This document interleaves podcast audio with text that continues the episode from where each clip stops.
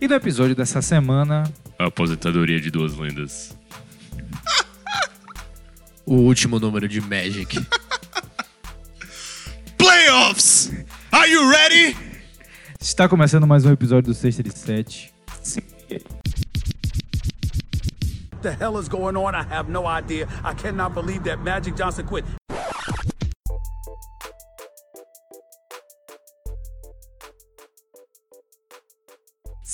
Saudações, caro ouvinte, seja bem-vindo à 16 edição do podcast do Sexta de Sete. Mais uma semana conversando com você sobre o que de melhor aconteceu na NBA.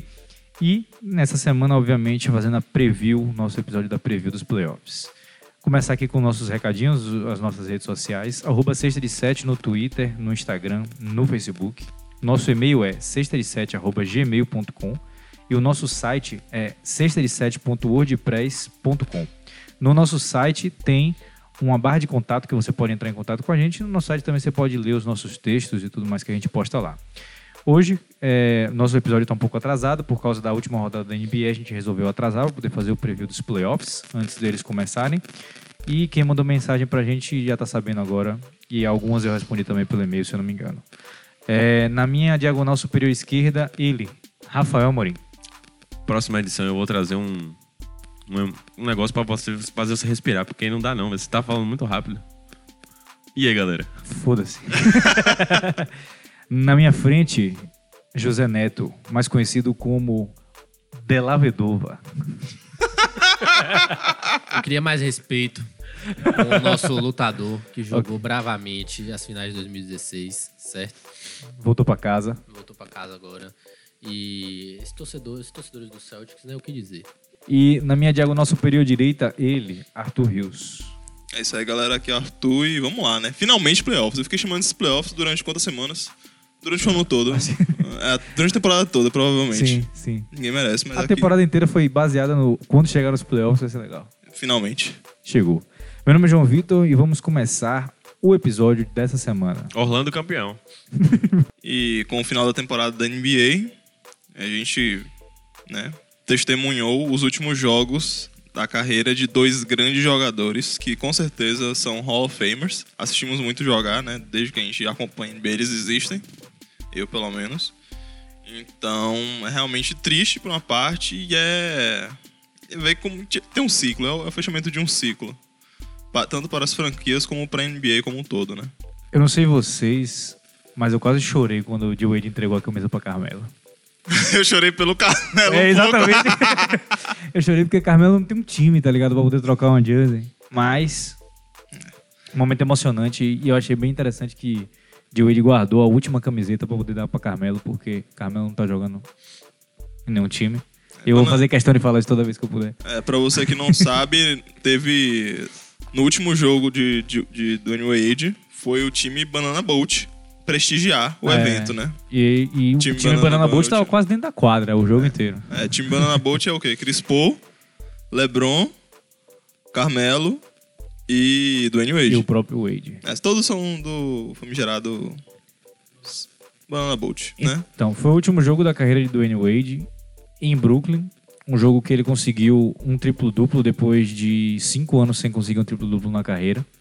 Os deuses do basquetebol nos presentearam com isso depois dos 60 de Kobe. Os- o triplo-duplo de, de, de, de Wade.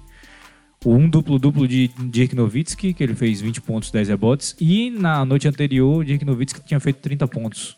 Então, realmente foi a despedida que as duas carreiras mereciam. E essa carreira de D. Wade e de Dirk Nowitzki são carreiras que realmente impactam a NBA. Foram dois matchups de final, 2006 e 2011. Então, realmente é estranho pensar que a gente não vai ver o Miami mais sem Wade, mesmo depois daquela polêmica toda com Chicago, ele indo para Chicago, e a gente não vê agora de verdade o Mavericks sem Nowitzki, é que é realmente estranho. Mas por incrível que pareça, Vince Carter não se aposenta. Não, esse Brincadeiras aí, esse aí continua. Ele quer jogar mais um ano. É, ele tava na TNT, pô, comentando com o Todo Shaq ano lá. ele disse que vai jogar mais um ano, né? E aí ele vai até os 60. E o pior é que ele consegue, ele enterra, É. ele joga a bola ainda. Pra você ver, né? Ele Tem um chega a dia que 60 ele- anos, mas o Suns não sai de 15 Não, vitórias. esqueça isso. Incrível. Esqueça isso. Tem um dia que ele meteu o quê? Ses- 60 pontos? o quê? Eita! Tem um dia que ele jogou 30 pontos, ele meteu 30 pontos só em bola de 3, se eu não me engano. Foi tipo bola de 3 e lance livre. Então é tipo absurdo pra um cara de 47 anos de idade. Mentira. De 42, eu acho, 42 anos de idade. Então a gente teve um encerramento dessas duas carreiras icônicas, o jogo de Wade, é, o jogo marcado por é, muita emoção, o jogo de Nowitzki também marcado por muita emoção. O jogo, o- os dois jogos, a despedida não, não foi igual a de Kobe, que foi em casa o último jogo. O último jogo em casa foi, na verdade, o penúltimo jogo da temporada. E é isso, né? O agradecimento aqui ao, à contribuição basquetebolística de Wade e Nowitzki. É, eu acho que o último jogo de Wade foi sensacional. É, um triplo duplo, né? E também um jogo muito bom dentro de casa. Se não me engano, foram três bolas de três e 30 pontos. Não foi isso? Foi. É sensacional, Wade sensacional. E agora Miami vai voltar para o esquecimento. Caralho. É, de certo que é, é- não é um time tradicional. A torcida de Miami como um todo é patética. Caralho, você tá puto.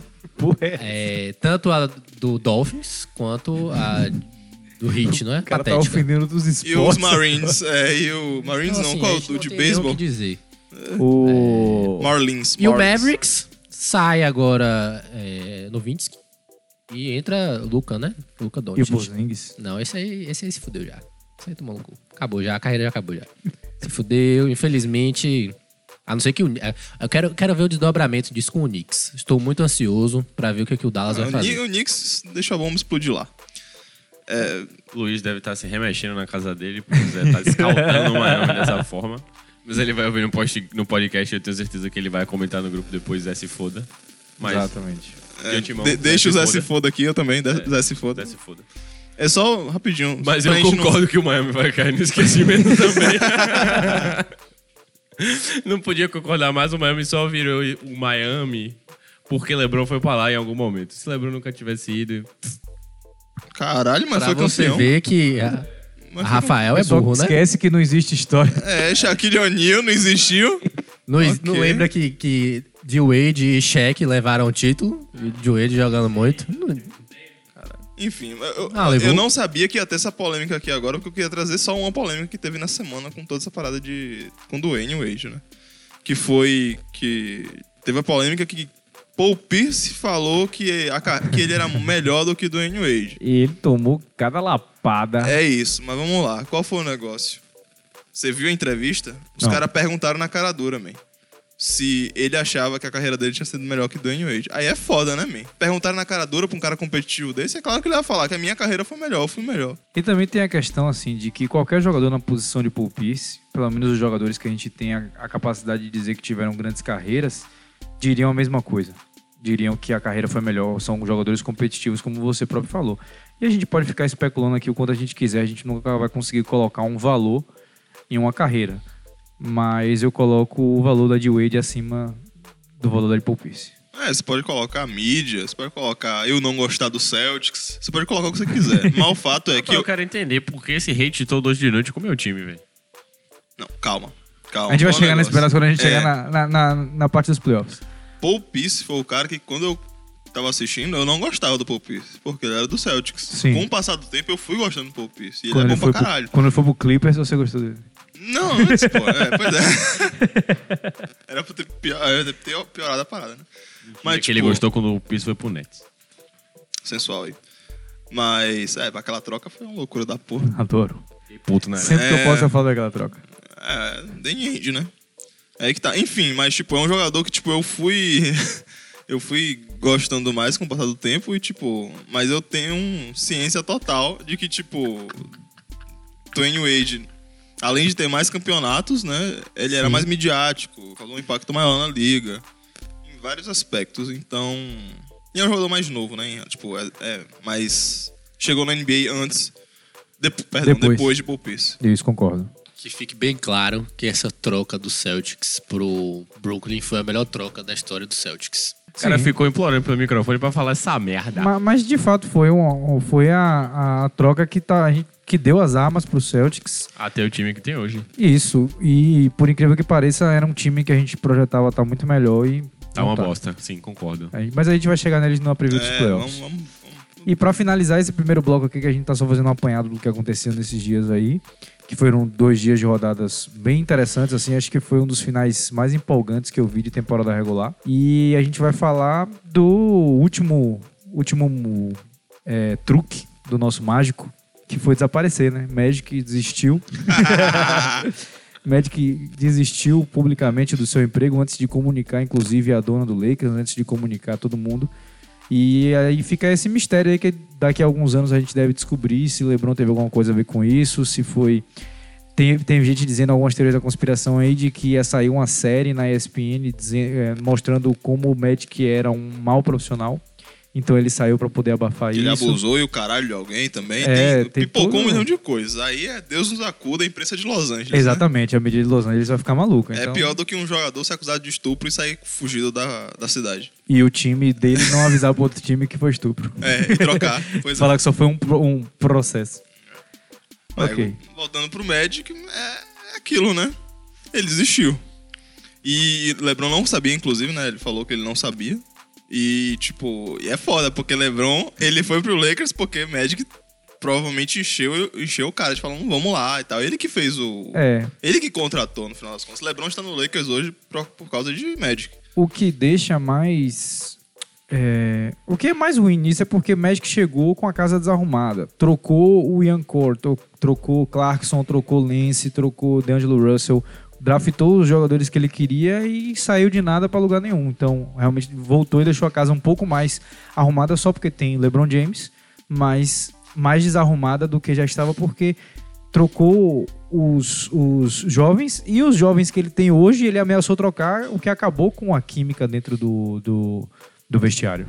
É, eu acho que Magic se provou é um bom jogador, um excelente jogador, mas um péssimo gerenciador de time, não é? Concordo. É, eu acho que isso vem muito da, da- talvez da cultura de Los Angeles, dele ser o embaixador do Lakers, de querer resultados pra ontem. Ele queria chegar com LeBron James e no mínimo um playoff, sem um time preparado, com jovens que variavam muito. Eu acho, que, Principalmente E lesões aconteceram lesões também, né? eu acho que eu já falei isso aqui no podcast, mas ele queria fazer exatamente o que o GM do Cavs fez quando o LeBron voltou, que era trocar todo mundo, montar um time e automaticamente ir para as finais, mas o cara já tá com 34 anos de idade, não vai rolar. Na época ele tinha o quê? 30, 30, 29? Nem só a idade, né? Digamos que ele le- lesionou também. Foi um fator muito importante. Se você pegar a, a tabela antes e depois da lesão, tem uma diferença absurda. Ele perdeu 18 jogos na lesão. Isso. A gente, eu não lembro de ver LeBron perdendo tantos jogos seguidos assim. Fora também que Lonzo, que a gente critica, de certa maneira até bastante, mostrou-se também uma peça importante pro time. E também muito acometido por lesões. Não conseguiu, o, o joelho dele e o tornozelo não conseguiram ficar saudáveis a temporada inteira. Eu não sei se vocês lembram, mas em uma das edições eu comentei isso da pressa de Magic de querer logo o título. E eu acho que muito dessa saída dele foi questão de frustração. Ele Sim. apostou muita coisa, colocou muita mídia com relação a não, agora que o LeBron tá no time, o time vai voltar a ser o Lakers dos anos 90, E o negócio que ele falou que Lonzo era o novo Magic Johnson. que botavam uma fé danada dele e acabou que o time nem chegou aos playoffs. Então isso acabou com certeza frustrando ele ao ponto dele simplesmente Querer sair antes de jogar tirar a toalha ele. pra cima e desistir. Com certeza teve um superávit absurdo, né? A galera comprou camisa, comprou. Renovou o, o assento pra daqui a cinco anos. Porque vai ser cinco quatro anos de anos. playoff, vai ser cinco anos de finais. Então, financeiramente, deve ter dado um retorno ok, né? Porque o hype E aconteceu. o- Agora, o valor de ingresso dentro de também, né? quadra, isso. Aí é lucro, lucro, lucro. Lebron traz isso, né?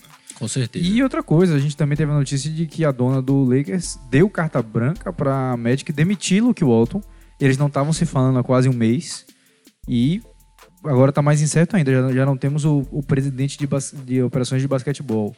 Pelo menos o GM vai ficar, o Pelinka, pra continuar, continu, é, continu, dar continuação ao trabalho dele. Embora muita gente não goste.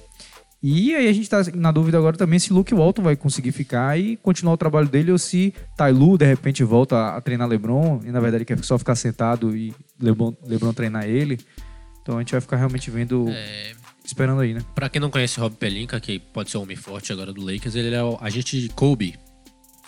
E dentre outros jogadores, né? Hum. Então, um cara influente. Pode ser que, agora sem Magic, pode ser que ele Tome tenha a, tome a mais, frente. é, tome a frente, tenha mais independência, não sei, né?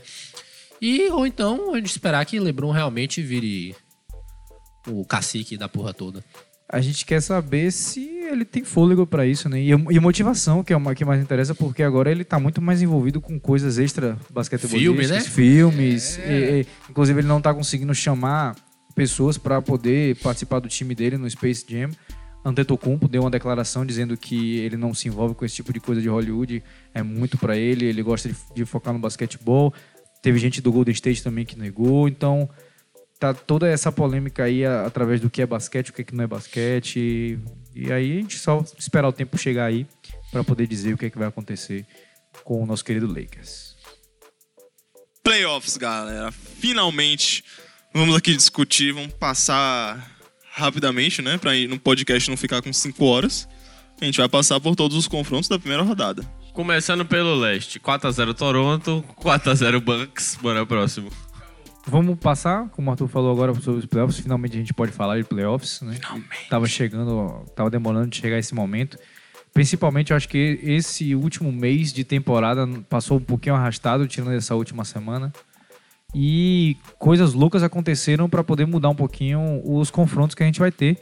A gente vai falar um pouquinho agora. Vocês querem começar pelo leste ou pelo oeste? O Melão já falou aí, mas você tava falando brincando. Vocês querem, antes falar Não, não dos- era das brincando, não. trocas de posição no último, no- nos dois últimos dias? Eu acho que a gente vem falando quando a gente citar os times, né? Joia.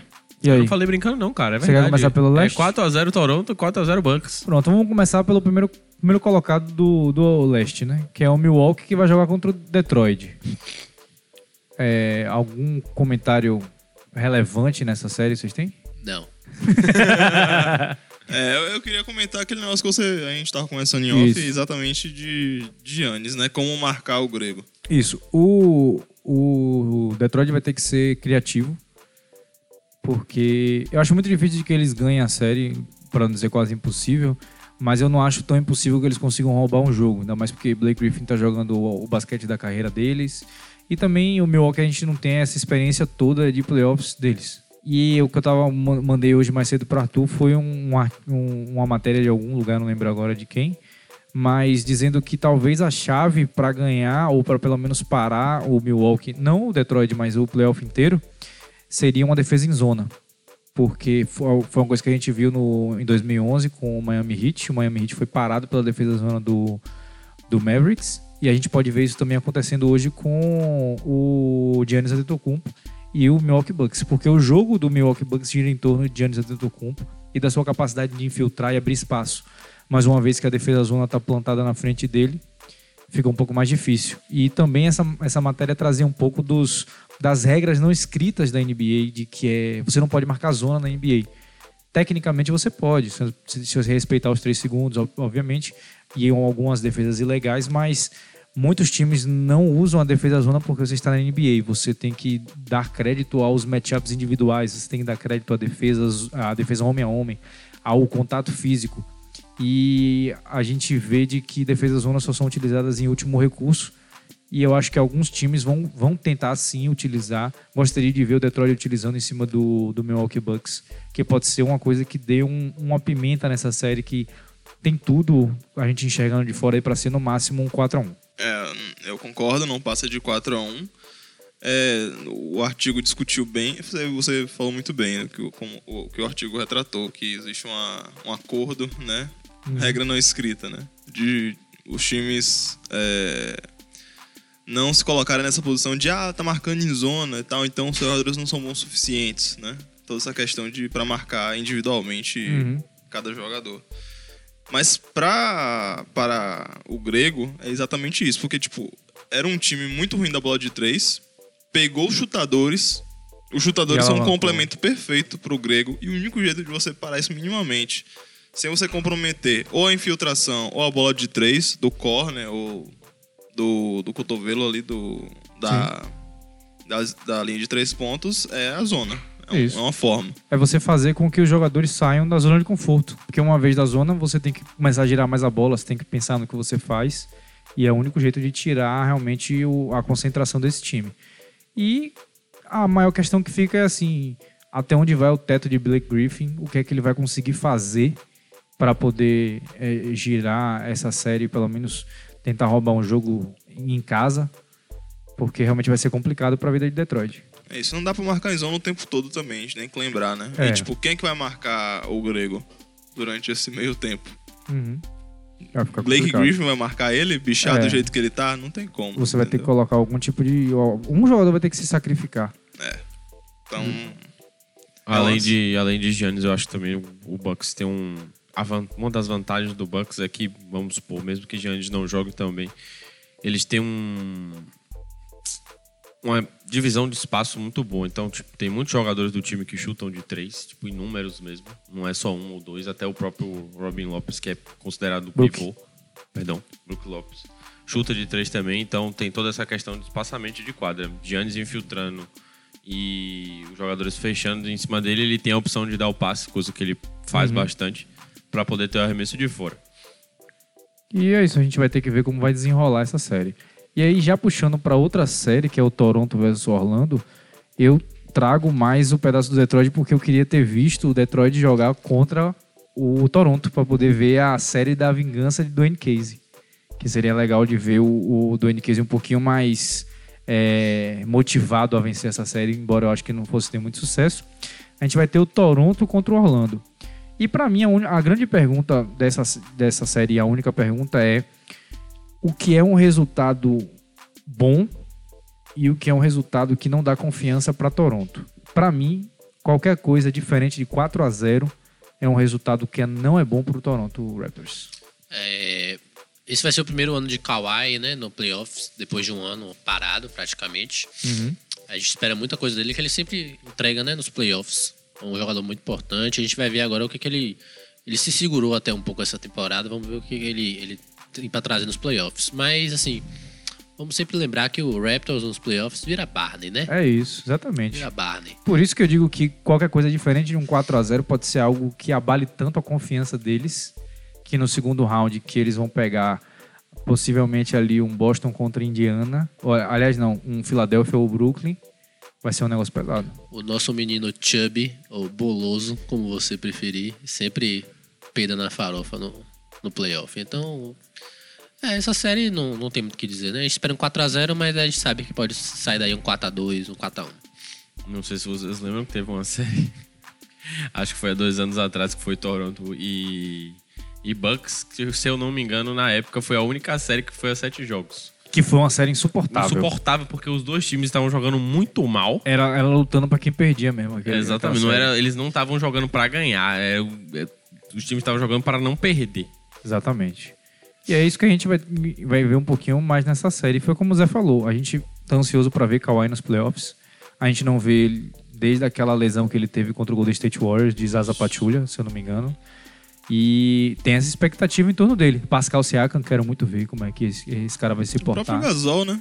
Gasol também. Então, Como é que funciona isso nos playoffs, já que os titulares jogam mais? Exatamente. Tem um time muito isso é interessante. interessante. Exatamente. Um time Como é muito que você vai marcar o Vucevic? Você vai deixar Ibaka mais nele? Não é uma boa. Você coloca Gasol. É interessante. É, playoff é foda, né, cara? É foda. Playoffs! então até esse jogo medíocre, medíocre que, tipo, Que Toronto fica vai um ganhar, pouco é empolgante. interessante. E, e o mais legal vai ser se a gente vê o Toronto é, começando um pouquinho difícil.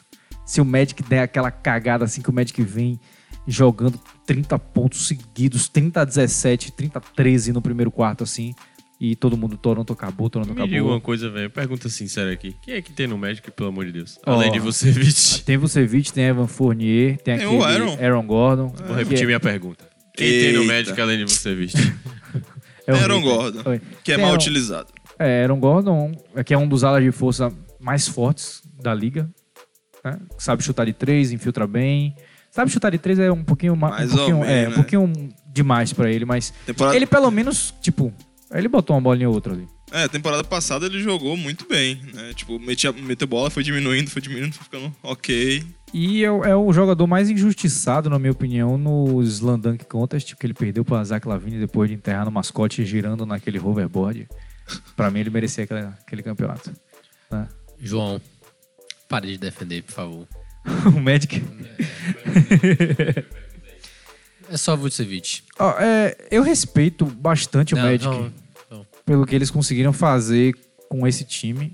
Eu gosto muito de Steve Clifford, que é um cara de uma identidade defensiva muito boa. Eu, gosto, eu, eu quero ver o que, que eles que eles estão aprontando nesse, que eles vão aprontar. Mas você preferia ver o Charlotte? Preferia. Pois é. preferia ver, Você preferia ver preferia o Miami ou o Orlando Magic? Eu preferia ver o Orlando. Seu cu. É porque eu, eu, eu prefiro o Wade. é- O meu coração queria essa aposentadoria pro Wade. Não tinha jeito de ser uma aposentadoria melhor pra ele. Na minha opinião. Porque num jogo de playoff ele nunca ia conseguir chutar aquela quantidade de bola que ele chutou ontem. nunca. Tá ligado? Nunca. Então eu, eu queria realmente esse tipo de aposentadoria que pudesse ser o jogo dele. Mesmo ele dando entrevista no final dizendo que não tá acostumado a chutar tanta bola assim, ele se sentiu estranho, mas era o jogo dele ali. Todo mundo jogando pra ele. Ele e o Donis, né? E o Donis Haslem conseguiu também a, que foi o, o arremesso que deu a assistência para o triplo duplo de Wade. É, eu preferia ver o Magic. E vou ver, né? Bora puxar agora Boston e Indiana. Vamos nessa. É, Indiana 4x0. Sim ou claro? Bom, a maior perda pro Boston aí, a gente vai ter Marcos Smart, que rompeu o oblíquo dele. E ele O que que é o oblíquo, João? É aquele musculinho chave da barriga. Temos aqui o nosso especialista em Grey's Anatomy que pode explicar o que é o oblíquo. Ah, é, Zé, diga aí, como é romper o oblíquo? Como é? Não Depende, sei se... foi oblíquo interno ou oblíquo externo? Puta que pariu, deixa Cancela, para lá. Sabe qual é a melhor parte? É que não deve existir o oblíquo externo e o oblíquo interno. E ele meteu esse migué aí e eu nunca vou saber. Bom, e ele tá projetado para poder perder o primeiro e o segundo round. Ou seja, para mim o Boston não tem mais chance de chegar em algum lugar mais longe sem Marcos Smart, que a gente sabe que é uma mente defensiva e é um cara que sustenta muita coisa no banco.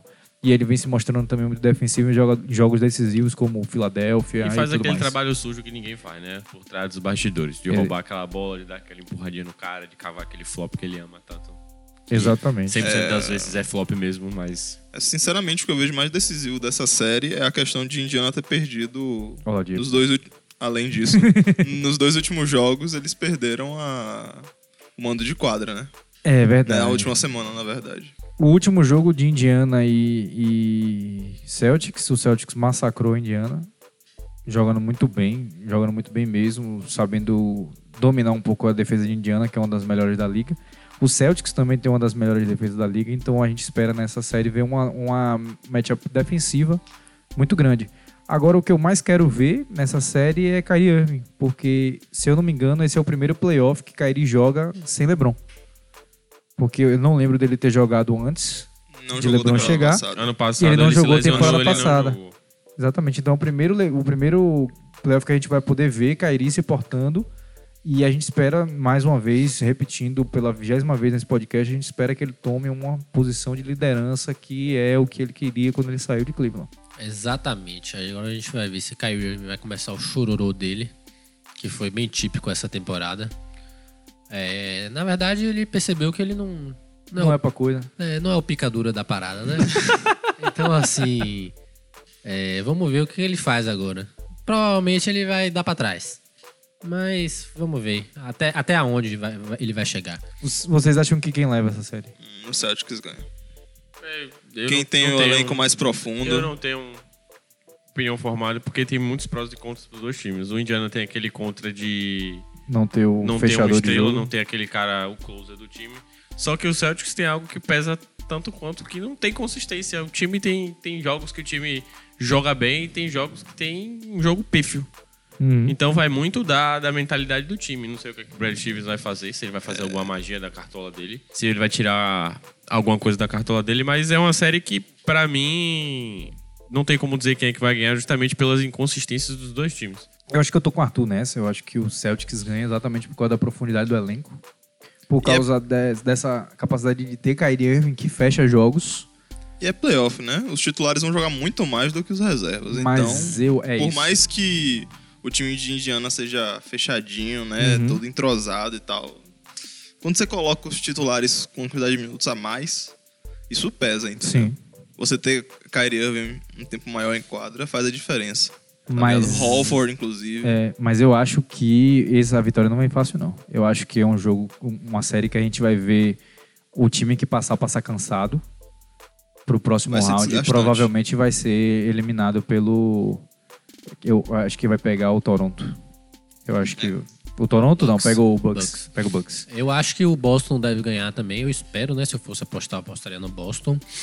Mas é, falou que o Indiana não tem um closer, mas tem o grande Bogdan Bogdanovich. Wesley Matthews. Exatamente. então, assim. Vamos, vamos esperar. Vai o time vai sair cansado. Aí, o último confronto que a gente tem no leste é 76ers e Nets. Tô muito empolgado pra ver esse Nets. É, esse talvez seja o melhor confronto dos playoffs. Porque Do- talvez Do. Indiana e Celtics no, no leste. tá? Porque talvez Celtics e Indiana seja bem truncado e tal. Sim. Então vai ser um jogo. Eu, Vão ser jogos é, dinâmicos. Eu tô muito empolgado pra ver. Eu tô muito empolgado pra ver como a defesa de Brooklyn vai se portar contra Ben Simmons. Porque a gente sabe que no playoff a gente tem que explorar a maior fraqueza do, do Philadelphia. E hum, eu quero ver como a defesa do Philadelphia, tipo, principalmente Jimmy Butler, vai se portar com o D'Angelo Russell. Que é um cara que eu quero muito ver de que ele tenha um, o playoff da carreira. Provavelmente, é, se eu não me engano, é o primeiro. É o primeiro. E eu quero que ele tenha mesmo aquela. Os jogos que ele vem jogando, que ele vem fechando aí. Eu acho que o Philadelphia deve sair vencedor, mas eu queria muito ver um upset com o Brooklyn vencendo. Eu também queria ver esse upset, porque D'Angelo Ru- Russell tá merecendo, né? Pela temporada que teve, como saiu do Lakers, que provou ser a decisão errada, né? Claramente. É, E, além disso, eu não estou preparado para um mundo onde Embiid fique enchendo o saco e Jimmy, Jimmy Jordan fique também enchendo o saco. Eles têm que tomar no cu e têm que tomar agora. E falando em Embiid, Contemplado. é, falando em Embiid, o, o GM do, do Philadelphia deu a declaração de que talvez Embiid não esteja preparado para jogar nesse fim de semana. Então já é uma vantagem para Brooklyn. De repente roubar esse primeiro jogo em casa ia ser algo Fora de bastante casa. interessante. Ou fora de casa, perdão. Em Filadélfia. Em Filadélfia ia ser muito interessante. É, ia colocar fogo na série, né? Mas ainda assim eu acho difícil. E a gente vai poder pela primeira vez também ver é, os, o, a lineup da morte do, do Philadelphia funcionando como deve funcionar, porque eles não tiveram muito tempo de temporada regular. É, o Brett Brown tava meio que chorando aí já. Ele deu entrevista hoje falando que, olha, os titulares só jogaram 10 jogos juntos. É, É, ô, ó, a desculpinha vindo. Olha é a aquele negócio, se der certo eu sou um gênio, se não der certo ano que vem tem mais. É, exatamente. Então, jogando as expectativas. Eu parto do pressuposto que a série vai ser boa, levando em conta ano passado que teve. Acho que foi, né? Teve a série contra o Miami. Foi uma série truncada da porra. O Philadelphia passava mal pra caralho nos jogos contra o Miami. E o Miami não tinha ninguém. E o grande responsável dessa série ser truncada foi do Dwayne Wade, que ele Exatamente. saiu do banco diretamente em Mitando. 2006 pra jogar. Eu Né? acho que o Philadelphia vai ter muita coisa pra provar nesses playoffs, porque é muito daquilo, de confiar no processo, o processo tá rolando, o processo isso, processo aquilo, e toda vez que a porra apertava, o Philadelphia peidava na farofa. Não, e depois de trocar também dois jogadores tão vitais pro seu sistema, que eram dos jogadores que passavam a quadra e dos jogadores que eram identidades defensivas, e você também fazer o all-in com o Jimmy Butler, você fazer um all-in com Tobias Tobias Harris, com Boban também, né? Tem que falar dele. Nosso rosto, nosso Toda vez rosto, é, falar, nosso rosto é claramente tem um crush por Boban. Vai ser muito interessante de ver também como o Brett Brown vai administrar ele nos playoffs, porque ele é um cara que ele não pode ficar muito tempo em quadro porque ele é muito pesado. Mas ele tem que ficar muito tempo em quadro porque ele destrói qualquer pessoa que tá dentro do garrafão. Então vai ser muito legal mesmo ver como é que vai, como é que ele vai fazer E isso. sem Embiid, mais minutos pra ele. Exatamente. Porque se não é pra ele, é pra, é pra Chandler, né? Acho que é Chandler. E ele vai marcar Allen, né? Que É. Amir. Johnson também, não? Vai ser legal, hein? Afro. Amir Johnson também. Amir Johnson, não é Chandler, não. ele Vai ser mesmo. bem legal ver esse confronto lá dentro, né? Vai ser interessante. Um big e outro big maior ainda. E agora puxando os confrontos do Oeste, Golden State contra Toma no Los- cu, Golden State, tem que perder no primeiro round. contra Los Angeles Clippers. Clippers, Clippers na veia. Clippers ontem, Clippers hoje, Clippers amanhã, Clippers sempre. Pra mim, essa é uma das séries mais injustas de playoff que eu já vi na vida. Porque a gente tem um time que é favorito a ser campeão da NBA, jogando a uma hora e meia de casa, num- numa série que a gente tem certeza que ele vai varrer. Ou seja, a viagem não é desgastante, a série não é desgastante. Contra um time Pra que isso- tem aquela zica de sempre perder no primeiro round. Pra esperar o próximo time que vai jogar contra ele, que provavelmente é o Houston ou o Utah. Então, Houston e Utah tem que se preparar aí, porque o Golden State vai vir descansado e vai vir com raiva. É, essa série aí é Agora- a série do. Só um PSzinho. Eu tava discutindo isso hoje com, com um brother meu. Qual a opinião de vocês com relação a essa questão de estar muito descansado? Tipo, você jogar uma série de sete jogos e partir logo pra outra é uma bosta, porque você jogou sete jogos. Sim. Mas ao mesmo tempo, você jogar uma série e ganhar de 4 a 0 e ficar muito tempo esperando também não é muito bom, pô. Eu acho, eu, eu acho que vale mais. Pra um time recheado, recheado de estrelas. Não, não é nem a questão de estar recheado, mas aquela coisa de você estar muito tempo descansado também, entendeu? Eu Ficar acho muito tempo que- ocioso, velho. Você não, Não. volta encaixado no ritmo também. Eu não, eu não me preocupo com o ócio, não. Sabe o que eu acho que é muito interessante nesse período de descanso? A quantidade de tempo que você tem pra se preparar contra o, o próximo time que vai te encontrar. Entendeu? Porque os dois times que estão batalhando em sete jogos contra um time que já tá descansado, os dois times ainda estão focados em vencer a série.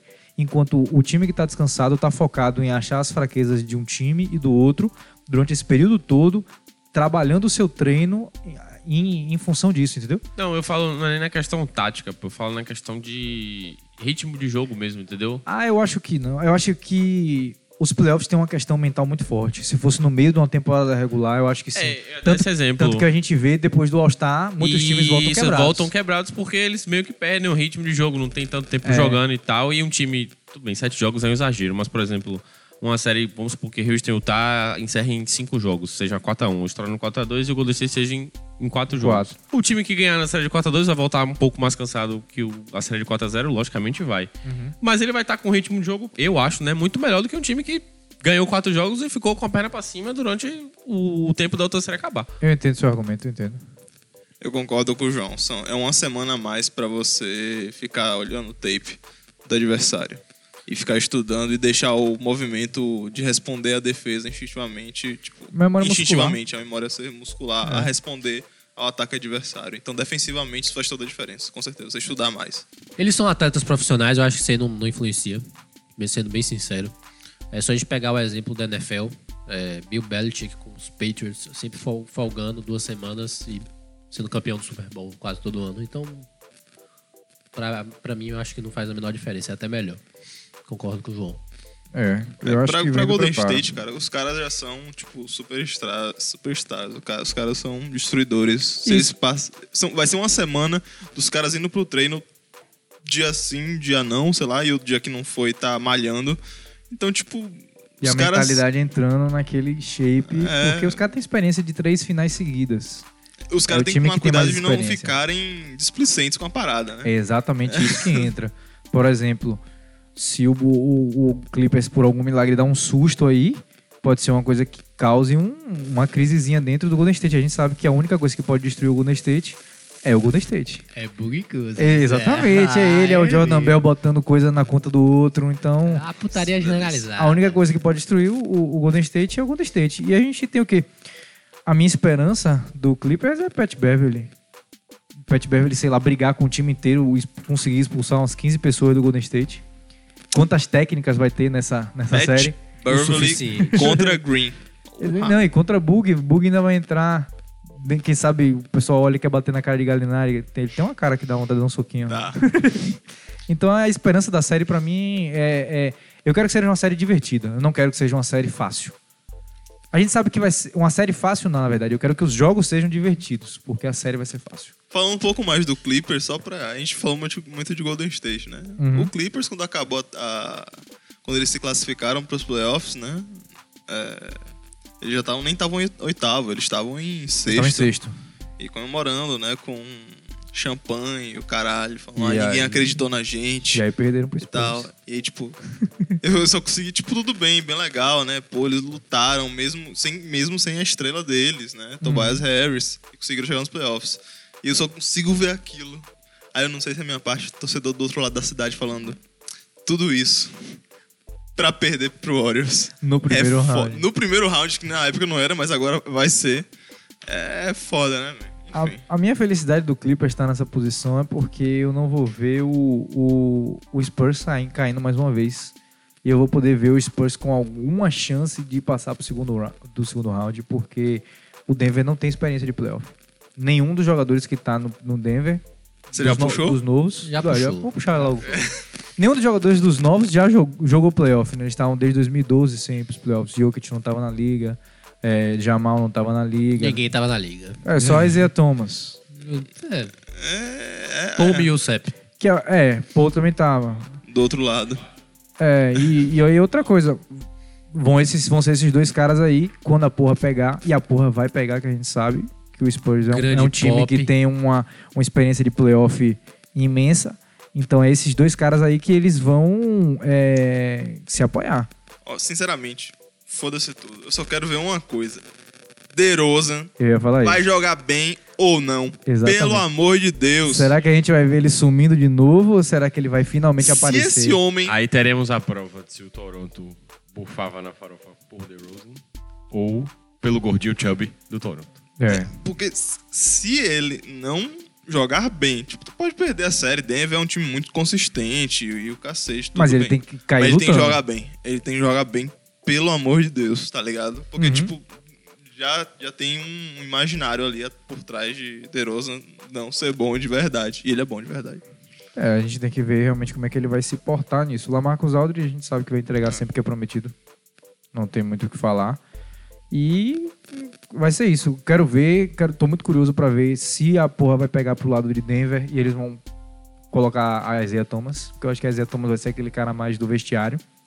Vai. Mas quem sabe, sei lá, tá em um momento de desespero falar, Isaiah, pelo amor de entra aí, Deus. tenta botar um fogo no jogo aí, mete 20 pontos, sem ritmo nenhum, vai que Briga acontece. com alguém aí, qualquer coisa, tá? É, é aquele negócio de às vezes que o Golden State faz muito, né? Às vezes bota Draymond Green pra brigar, pra trazer o time junto, Cava umas faltas, quebra um dente de novo. junto o time e aí o time volta pra brigar, né? Volta pra o jogo. Então, a gente, eu quero ver o que é que o Denver vai fazer isso. E pra mim é só isso, né?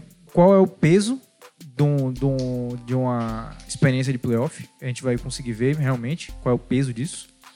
E DeRozan é o- a grande questão da, da, do playoff. E Jokic também, né? A gente vai ver pela primeira vez ele no modo playoff. Vamos ver. Vamos ver se ele vai se portar bem, que aí vai estar todo mundo em cima dele. É. E agora a todo gente- mundo em O cima Spurs dele. também vai se portar em cima dele, né? Vai, E agora vai pra segunda série mais fácil dos playoffs, fora o Golden State, né? O OKC pegando um cachorro morto, Que delícia. um resto de departamento médico de time do Ah, Portland. adoro. E a gente tem que falar que o OKC deu uma sorte absurda. Na última rodada ele, Agora, ele saiu de, sabe o que eu pensei aqui, de, de sétimo, de sexto pra. Foi? Não. Não, ele continuou em sexto, mas foi que trocou a galera de cima. O Houston não Exato. conseguiu pegar a segunda posição. O Utah. Não conseguiu che- chegar na terceira, né? É, o Houston. O Houston, O Houston caiu e foi Portland pra, subiu. Foi pra quarta e Portland subiu, né? Então o OKC conseguiu em dois jogos aí. E foram dois Puta jogos que estavam acontecendo. pariu. O Nuggets tava perdendo e conseguiu virar em cima do Timberwolves. E o Houston tava ganhando e no final saiu perdendo. Agora vai ser engraçado demais. E o Sacramento perdeu também, né? Se o Thunder perder pro Portland, de verdade. Sabe por quê? Porque É, se o o- Thunder tem a famosa... Tem aquela famosa fama, Sim. risos, de perder pra time fraco. Que é uma fama que tá acontecendo de uns três anos pra cá. Pra falar a verdade, desde a saída de Kevin Durant. Então, né? Tem aquela coisa. Vai que McCollum... McCollum não. Lillard e McCollum, os dois. É porque McCollum, né? McCollum tá- É, meio não, ele tá machucado. velho. Exatamente, ele tá ele vai machucado. voltar. Vai que Lillard vira Mr. Fourth Quarter de novo aí, mete 50 pontos todo jogo. Bom, a questão é pra mim, no Oeste, a segunda posição mais confortável, mais confortável do É do Oeste Thunder. é o Oklahoma. Por quê? Chance de varrer o Portland. E o que traz mais é, confiança num playoff, que a gente sabe que o jogo de basquete é um jogo de confiança, o que é que traz mais do que varrer um time? Então, o Oklahoma tem sérias chances de ser um contender só por causa dessa série. Que é colocar Totalmente. tudo na mesa, defesa ficar certa, os jogadores ganharem ritmo, Schroeder definirem o fazer jogo. 30 pontos de novo. E, e aquele abraço. E aí o Oklahoma navegar e aí voar. O Agora Oklahoma também, se for uma série minimamente difícil, E aí ficar acabou naquele o 1x1, Oklahoma. 2x2, fudeu. O Exatamente. Oklahoma tem a chance real de, tipo, ser um dos. Tirando, tirando o time do Golden State, de dominar em todos os cantos da quadra essa série. Exatamente. Todos. E como no não. garrafão, né, de três pontos, marcação de perímetro, marcação do garrafão, Exatamente. infiltração, dominar em todos os aspectos. E o que é que a Todos. gente vai ver muito? Pick and roll em cima de Ennis. O, Ennis Cantor já jogou no Oklahoma. salve Enes Kanter, pelo amor de Deus, que É. não exponham ele tanto Quanto, quanto eu imagina. acho que É, ele vai ser exposto. A gente sabe que ele não é um jogador defensivo, a gente sabe que ele é um jogador extremamente ofensivo. E no pick and roll, com Adams, Westbrook. Vai ser, um, vai ser uma série Enes Kanter contra James A, contra Adams, né? Contra Adams, exatamente. Pois é, né? Então, pra mim, vem aí. Aquece seu coração. Sim. Sente uma Principalmente saudadezinha. ver Canta perdendo. Eu Caralho. gosto muito dele, mas eu gosto mais de ver ele perdendo do que ele no Oklahoma. Justo. Vamos lá, então é isso, né? É a série pra ganhar confiança, é a série pra mudar o jogo, é a série pra virar a cara desse Oklahoma e quem sabe pegar um Denver e um, ou um Spurs cansados no segundo round. E o Oklahoma realmente conseguiu o matchup mais fácil. Eu acho, inclusive, mais fácil que o Clippers, que o Warriors tá pegando, desse, desse Oeste. É, é possível, né? Porque o Clippers tá todo arrumadinho. né? Só perdeu por troca, mas tá completamente arrumadinho. Uhum.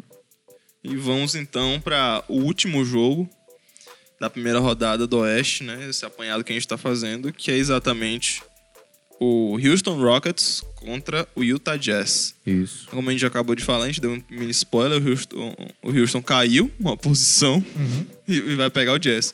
O João tava morrendo de medo do, do Thunder pegar o Jazz há um tempo atrás. Eu não queria que o Thunder pegasse o Jazz. Eu acho que é um dos times mais desafiadores pra você pegar no primeiro round. E agora o Rockets tem um, um páreo complicado. Eu acho não complicado. vejo o Rockets é, destruindo o, o Utah com a defesa que eles têm. Também não. É claro que se a bola cair e tal, começar a cair, tipo, to- as 20 os recordes que eles fizeram, né? 27 bolas de três pontos quebraram o recorde. Se essas bolas caírem, aí não tem como. Aí vai- Mas a gente sabe também que numa série é muito difícil da bola cair tudo. Exato, eles, eles vão segurar bem. O, o- não tem a melhor defesa de perímetro da NBA, Uhum. o Jazz, mas é. Chega à altura da defesa de, de, de garrafão com o Gobert. É uma excelente defesa, é um esquema muito acertado. E a gente viu também nesses últimos, nas últimas semanas muitas defesas conseguindo expor Harden. Então eu tô muito ansioso pra ver o que, é que essa defesa de Utah tem pra expor Harden. E tem uma expectativa aí por trás pra gente ver como é que. É, é- tá, essa talvez seja a série mais interessante, tirando. Não. Eu coloco essa série na frente de 76ers e Nets. 76ers e Nets vai ser entretenimento bruto. Se você quer apresentar NBA pra alguém, você apresenta agora. Se for pra você apreciar Estudar o o jogo, basquete, aí é Houston e Utah vai ser uma série fora de E série. vai ser muito legal também ver Donovan Mitchell, que eu quero ver como é que ele vai se portar agora no segundo ano de playoff. Ele foi teve um começo de ano um pouco lento, mas depois ele pegou o tranco e agora ele tá jogando demais. Quero ver se ele vai conseguir também carregar esse time ofensivamente de novo. Rick Rubio, tô muito, muito empolgado pra ver ele, porque ele é um jogador que eu gosto muito. E ele foi o jogador que jogou os primeiros playoffs dele, depois de 65 anos de carreira. Que o cara joga desde os 12. Depois de sair do Minnesota, ele foi, vai jogar os primeiros playoffs dele, o, segundo playoff dele agora. Da última ele lesionou, mas ele tava conseguindo triplo-duplo, destruindo o Westbrook. Então, acho que vai ser muito legal a gente ver como é que ele vai se portar também nessas séries. É, o Rick Rubio se machucou durante a temporada, mas agora ele tá num. voltando uns 70% pelo que, que foi, pelo que foi falado. É, bom, e agora a gente vai ter, tipo, os matchups são muito interessantes.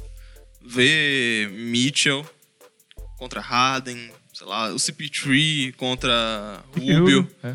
Vai ser muito interessante, porque E- o CP3 já, já deu alguns, alguns dribles desconcertantes em Rubio. Eu quero que essa temporada venha outros. E Clint Capela contra Gobert, que vai ser muito Hum. legal. Os dois são atléticos, vai ser interessante ver Capela como um é pouco que... mais rápido. É, é um pouco mais rápido, um pouco mais atlético, mas Gobert também não fica atrás. E eu quero ver como é que o Gobert vai se portar, porque Capela é um grande, uma grande válvula de escape do time do Houston. Então vai ser bem legal ver como é que vai se portar com relação a isso. Vamos ver se o Houston, logo no começo do jogo, vai tentar forçar a infiltração de Harden para tentar causar problema de falta Uhum. para Gobert, que eu vi alguns times fazendo, Lakers in- inclusive, né?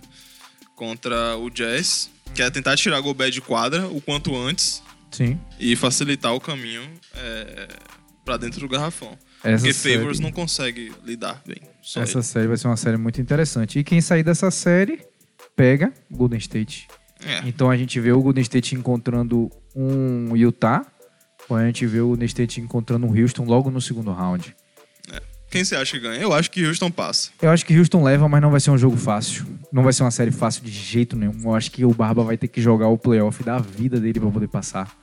E a gente vai, ter, a gente vai ver mais uma vez ele jogando um, um basquetebol surreal. E contra o Golden State, aí a gente vai ver um, um rematch da- das finais de conferência do ano passado. E na minha cabeça o Houston não leva, não. Calma. Contra o Golden State. Ah, ok. Já calma. fazendo- Calma, semana é. que vem a gente conversa. É, a gente vai conversar quando chegar o segundo round, mas já É. antecipando aí como é que vai- a gente acha que vai ser pelo menos essa semifinal. Justo.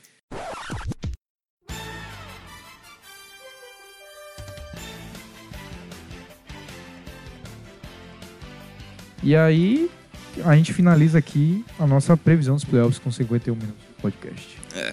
Primeiro, o primeiro round, né? É o primeiro round, primeiro round. A gente vai estar trazendo mais previews. É, As reações dos primeiros jogos também a gente vai. uhum, O próximo episódio vai ser a reação do. do- do- dos primeiros jogos do dos primeiro primeiros round. jogos.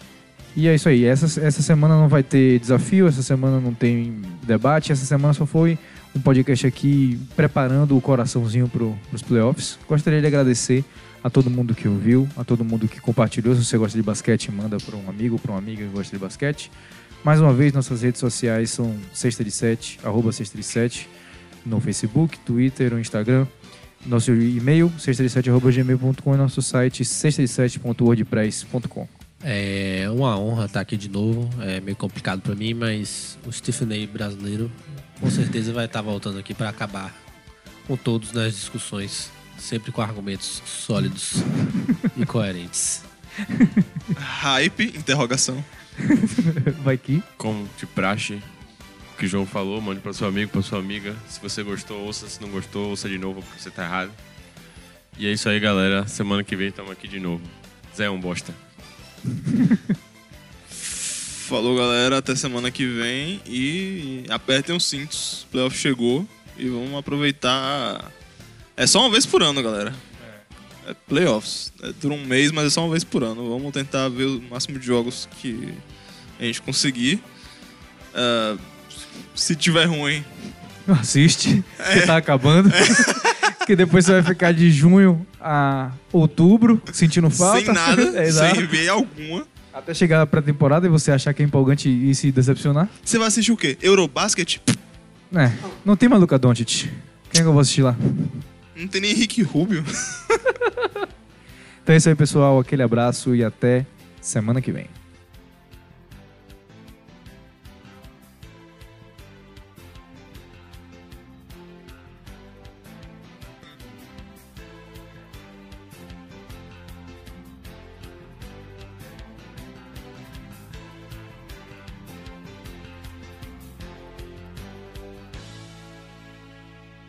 Med 3, Med 2, Med 1. Esse vai ser o blooper. Oh, Lord have mercy.